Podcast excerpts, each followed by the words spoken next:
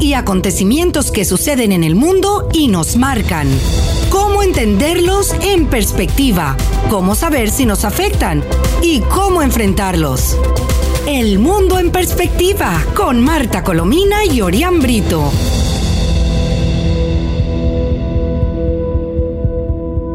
Hola, muy buenas tardes, estimados amigos. Les habla Marta Colomina y este es el espacio El Mundo en Perspectiva, que transmitimos todos los días a las 7 pm en compañía de nuestro compañero Orián Brito y desde las emisoras Mundial 990M y 98.7 FM.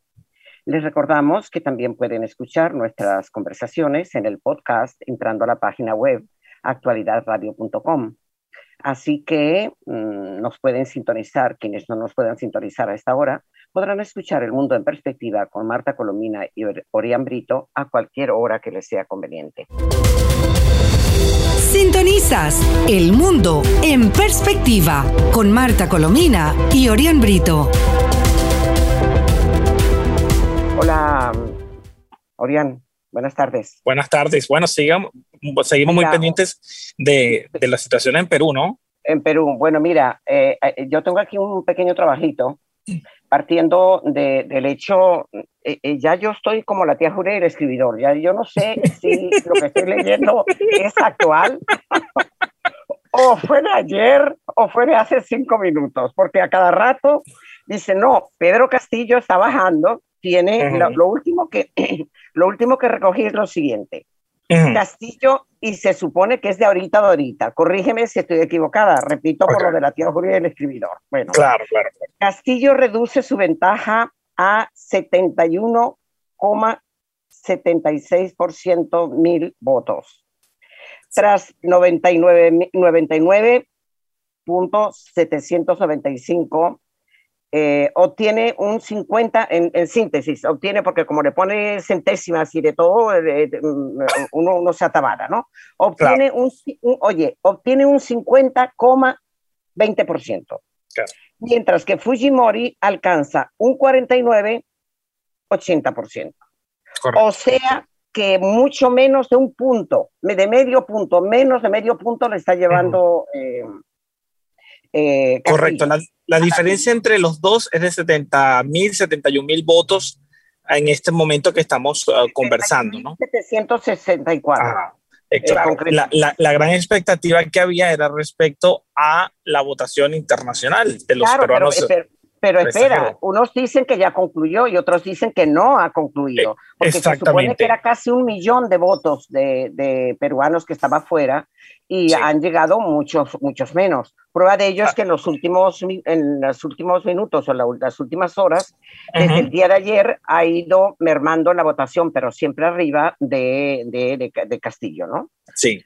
y hay otro elemento, hay otro elemento que, que destaco, es la impugnación que ha hecho el partido de Castillo de unas 1.200 actas que representarían unos 300 mil votos, los cuales eh, que están en un limbo en este momento porque Castillo las ha impugnado algo que Keiko Fujimori ya ha dicho que es una irregularidad en el proceso. Claro, claro, pero resulta que la, la, Fujimori también tiene otras impugnadas. Y también está hablando de un, de un fraude sistemático, eh, refiriéndose a que de, en, un, en, un, mismo centro electoral eh, de pronto aparecen 300 eh, votos para, para Castillo y cero para, para Fujimori, lo cual, y en, otro, en, otro, en otra mesa distinta aparece otro monto importante para Fujimori.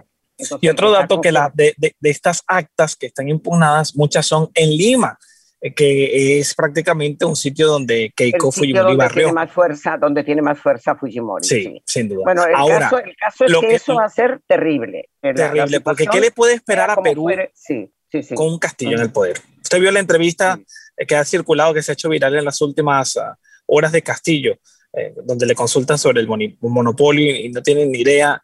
No, perdona, perdona, eso ha sido más difundido que, que, te diría yo, que en el caso de España la cosa es de Rosito, o sea, eso lo, sabe, todo el mundo, ¿oíste?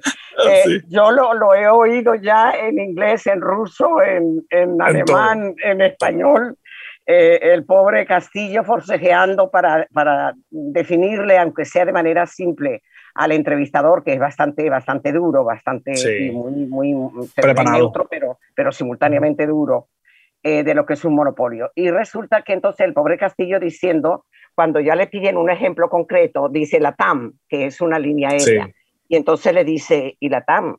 y, porque es un monopolio, bueno, porque, porque tiene muchos vuelos. O sea, bueno, imagínate, no tiene la más remota idea de lo que es. A mí me da la impresión, porque aquí hay una noticia paralela interesante, y es que el Congreso peruano acaba de, eh, de, de, decidir unas sesiones express, palabras textuales, express, eh, controlado, por cierto, por la mayoría opositora, para hacer una reforma de la Constitución. Eh, em, se regresaría al Senado, que, que, fue eliminado como Cámara, cámara Segunda hace, hace un tiempo. Y la pregunta que cabe hacerse, independientemente de que la, la, información no, no, es muy, no es muy pródiga en datos adicionales, que esto huele a que están tratando de protegerse de cualquier cosa de, de Castillo, en caso de que quede Castillo, partiendo de los ejemplos que se han visto en Nicaragua y que se han visto sobre todo en el caso de Venezuela. ¿no? Así es. Y por último, eh, a, esa falta de, información, de conocimiento en tema económico, a mí me preocupa el futuro, por ejemplo, que pueda tener Perú con, un Castillo en la presidencia respecto al narcotráfico. Claro, eh, eh, y eso es clarísimo porque yo la primera cosa que le oí decir a Castillo es que va a, a, a, producir la salida, va a expulsar a la DEA de, Perú. La DEA es la organización norteamericana para el control del narcotráfico y lo, lo, primero que hizo Chávez al llegar al poder señor. sacar la DEA. Y al mismo tiempo entraron como Pedro por su casa la guerrilla colombiana a negociar y hacer el gran el, el, gran negocio del narcotráfico. Así es. Permíteme, permíteme uno, una, unos párrafos muy cortos sobre la izquierda populista y cómo avanza en Iberoamérica, ¿no? Con apoyo de Rusia e Irán. Eh, por cierto que Irán no se sabe, estamos pendientes de los barcos de guerra y de qué es lo que traen y de la preocupación que ha expresado Estados Unidos sobre lo que constituye una provocación, ¿no? Perfecto. Bueno, la ventaja de Castillo en Perú llega tras la, la, victoria, por ahora la ventaja, la ventaja de Castillo, ¿no? Vamos a ver cómo concluye.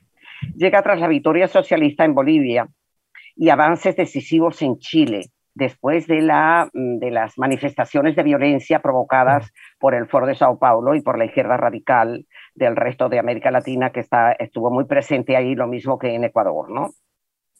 Eh, Evo Morales y, y sus aliados del Grupo de Puebla defienden un cambio de eje para contener la influencia de Estados Unidos en el continente.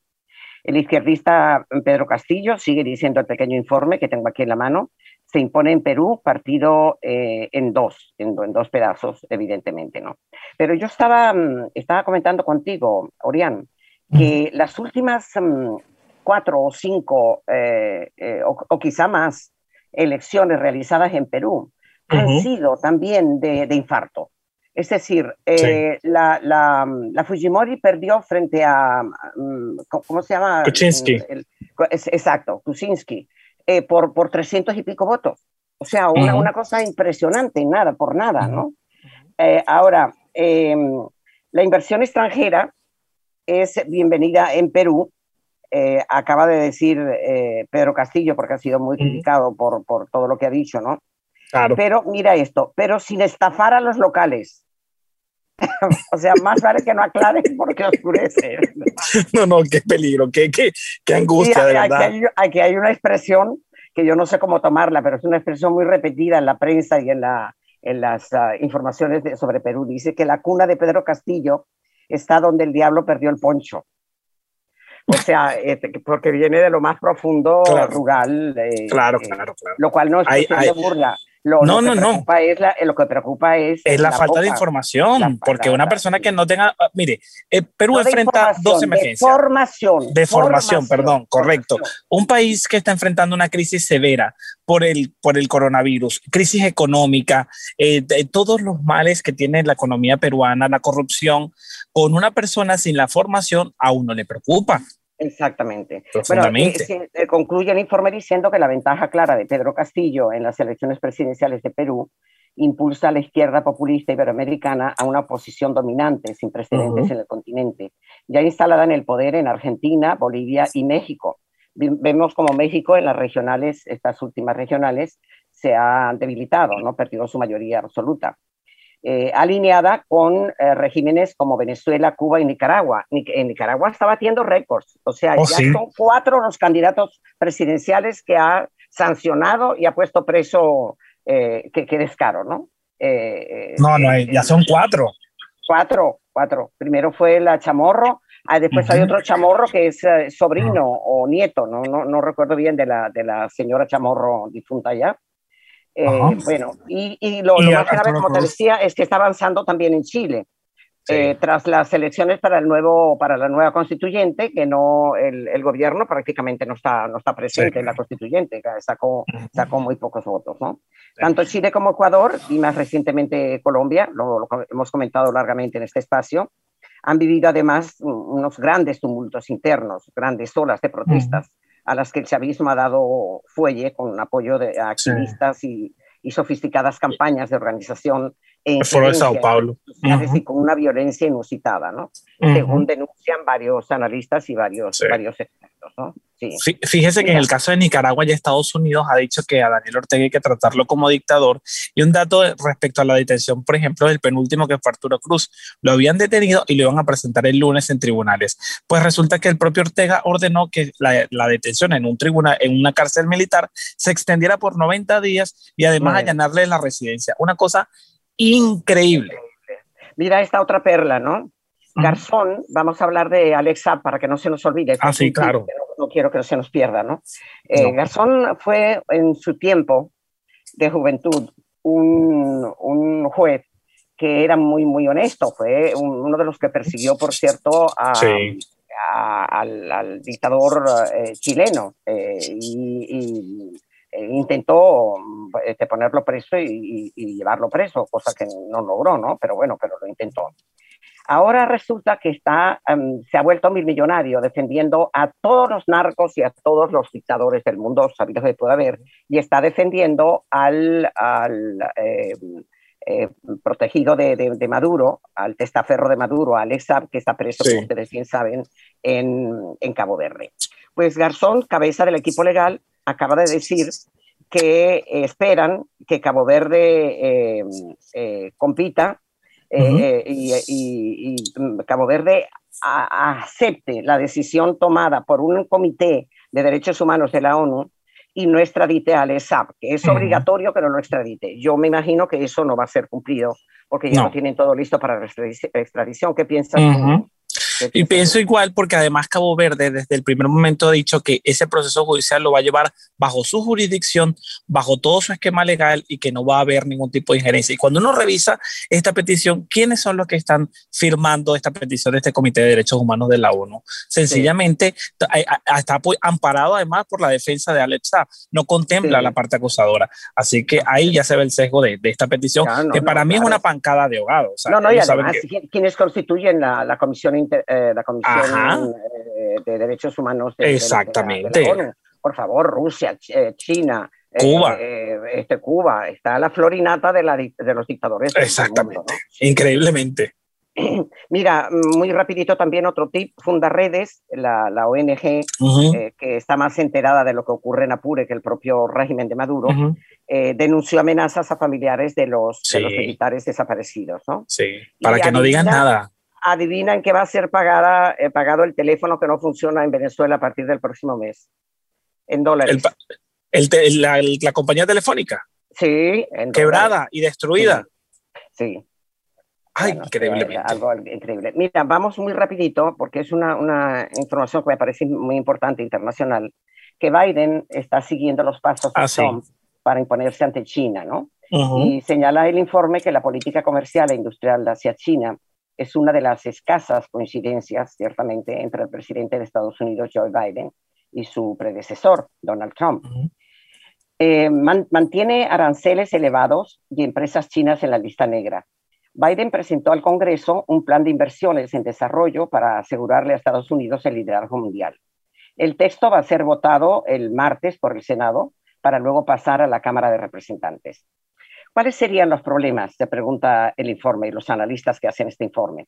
Pekín viene ganando desde hace mucho tiempo la batalla por la industria manufacturera. De hecho, China coloca toda su, mercancía en todas las partes del mundo. Ya, eh, por ejemplo, en España ha arruinado la, industria manufacturera eh, justamente por la, venta de todo el, basurero y toda la capacidad de imitación que tiene, que tiene China. ¿no?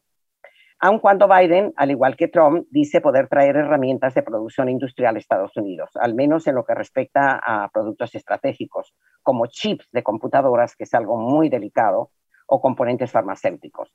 Con su plan fabricado en China 2025, lanzado hace seis años, Pekín quiere dominar las tecnologías del futuro.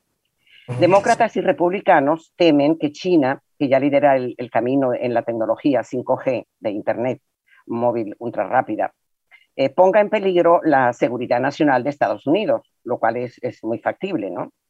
La Internet 5G permitirá que billones, con B de barbaridad, de datos circulen fluidamente en forma simultánea, pero dejó a la web más expuesta al riesgo de robo de secretos industriales, informaciones privadas o actos maliciosos.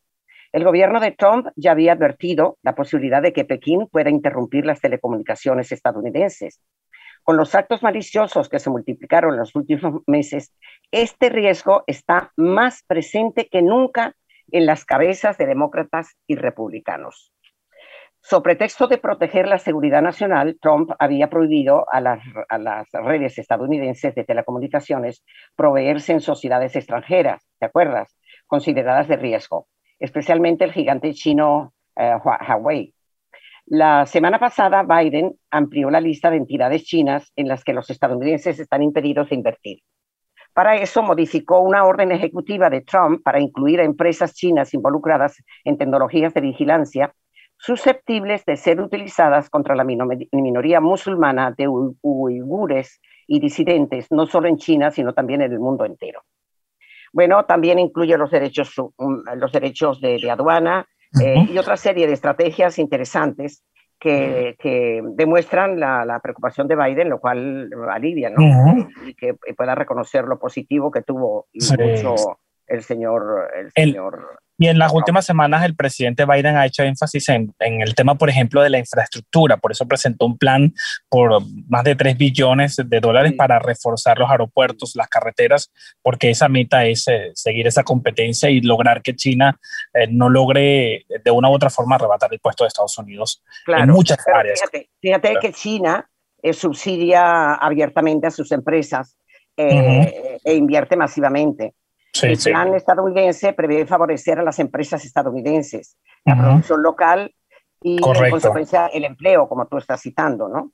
Unos 52 mil millones de dólares deberán ser invertidos en cinco años para incitar a las empresas a fabricar semiconductores en Estados Unidos y emprender el plan eh, que incluye eh, 1.500 millones de dólares para desarrollar la Internet 5G también, ¿no? Sí, correcto. Bueno, hay que muy pendientes de eso porque ese plan eh, es prioridad para la administración Biden. Mira, una noticia que esperamos que dentro de poco se refiera a, Maduro, ¿no? La justicia internacional ratifica la cadena perpetua de Ratko Mladic eh, por genocidio. Ah, sí. La defensa del ex líder militar serbio, conocido como el carnicero de los Balcanes, no pudo demostrar ningún error en la evaluación de la sala que lo condenó en primera instancia en noviembre del año de 2017 y que lo ratifica, lo ratifica ahora. Por cierto que eh, ah, por eso el nerviosismo del fiscal del régimen Tarek William Saab, porque saben que la Corte Penal Internacional en cualquier momento va a formalizar, lo, como ya lo han adelantado, un proceso contra Maduro, ¿no? Y su régimen. Mm. Hoy salió el fiscal pidiendo una reunión y todo a, la, fiscal que se retira el próximo 15 de junio. por, por, porque por supuesto ya lo advirtió ya bueno, eso, pero, claro, pero claro, y es que está respirando, eh, eh, eh, está respirando por la herida. Acuérdate que no hace, hace unos pocos días la fiscal de la Corte Penal Internacional, que está por salir el 15 de, el 15 de junio. El 15 de este mes de junio ya sale como fiscal y entra su, su sucesor, ¿no? Pues la fiscal eh, Bezouda este, desmintió al régimen de Maduro y reiteró que, cito textual, la mayoría de los criterios del examen preliminar se han cumplido. Se han cumplido. Declaración que ha generado muchísimas expectativas, Orián. Ah, eh, sobre la cercana decisión de la CPI en torno a las denuncias de crímenes de lesa humanidad del régimen de Maduro, ¿no? Eh, así que bien podemos decir que cuando faltan pocos días para abandonar su cargo, eh, concluye su mandato, como, como tú bien decías, el 15 de este mes, eh, los expertos hablan del, del, nuevo sucesor de la Besouda de manera muy positiva, por cierto. La fiscal saliente concedió una entrevista a France 24 en la que informó que su oficina está muy cerca de decidir si el caso de Venezuela pasa a la siguiente fase con la apertura de una investigación formal, porque la mayoría de los criterios para culminar el examen preliminar se han cumplido. Recordemos que ella tiene en su poder los informes eh, demoledores de, de, la Bachelet, eh, de, la ONU, sobre los crímenes de deshumanidad, sobre los, los, los, ajusticiamientos, y al igual que el grupo de investigadores eh, independientes de la ONU, que, que, que asombró al mundo y que, como hemos dicho más de una vez, em, reveló con, con, pelos y señales el hecho de que crímenes de lesa humanidad no eran cosa de un grupo de, de un grupo de militares malucos o de un o de un de unos ah, de unos pocos chavistas malos no no que sino que era una política de estado. Y eso es muy muy importante realmente para para, para eso, ¿no? Y entonces el fiscal del régimen dice hoy que él quiere una reunión para que puedan debatir, escucha esto y no se rían, Imagínate sobre un, sobre un proceso justo e igualitario como Estado objeto de un examen preliminar. Y ha dicho que, estas, que, que, que eh, la cooperación de, de, su oficina, o sea, de la oficina de la, de la fiscal, es escasa y unidireccional. No, no, eh, ella dijo que, ah, ella desmintió eso, dijo que era, era mentira, que ella había atendido las demandas del Estado venezolano este, y que había atendido las demandas, porque es que fueron varios países los que, y los informes que hay son demoledores, ciertamente. Fíjate que para los expertos en derechos humanos, lo dicho esta semana por, eh, por, por, por la, la, la, fiscal de la Corte Penal Internacional, eh, em, han generado grandes expectativas, hasta el punto de que varios de ellos señalan, varios de esos expertos, que Nicolás, cito textualmente, Nicolás Maduro estaría cada día más cerca de convertirse en el primer presidente latinoamericano en ser investigado formalmente por la Corte Penal Internacional. Ante el inminente anuncio de la fiscal Bensouda de ratificar que el caso de Venezuela cumple, repito de nuevo porque es importante repetir eso, con la mayoría de los criterios para la apertura de una investigación preliminar. A la par que anunció que su tarea ha avanzado significativamente y espera poder hacer públicos sus hallazgos próximamente, según la entrevista que cité con France 24, eh, y que también eh, produce Infobae, un excelente informe sobre este, sobre este tema.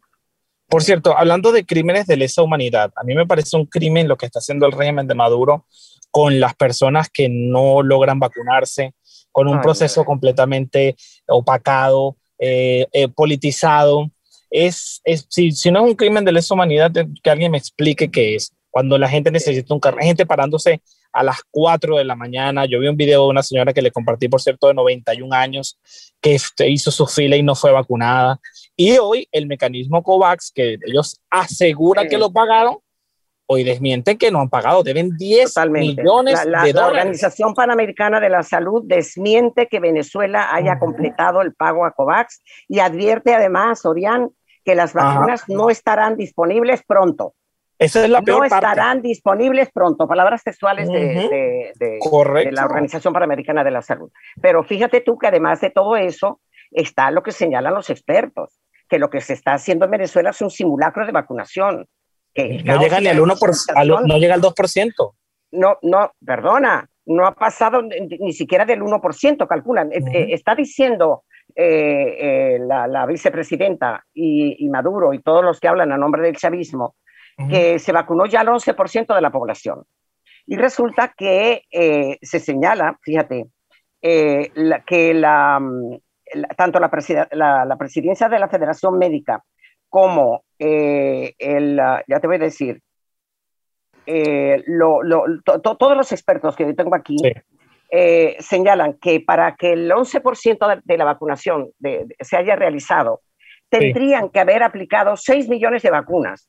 Y resulta que el conteo de las vacunas que ha recibido hasta hoy Maduro da solamente 800 mil dosis. 800 mil dosis. ¿De dónde van a haber salido los 11 millones? ¿Con qué están vacunando a esa pobre gente?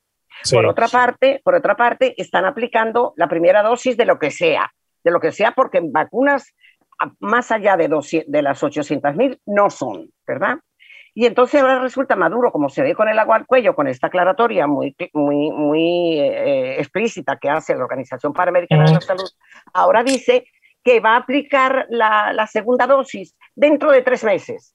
No, no. Pero bueno, chicos, eh, a mí me aplicaron las dos mm, dosis, una días. que hoy y otra a, los 29 días. Y a mí 15 días, 15 días es lo normal. Pero que no pase más de un mes es lo que no más de un mes.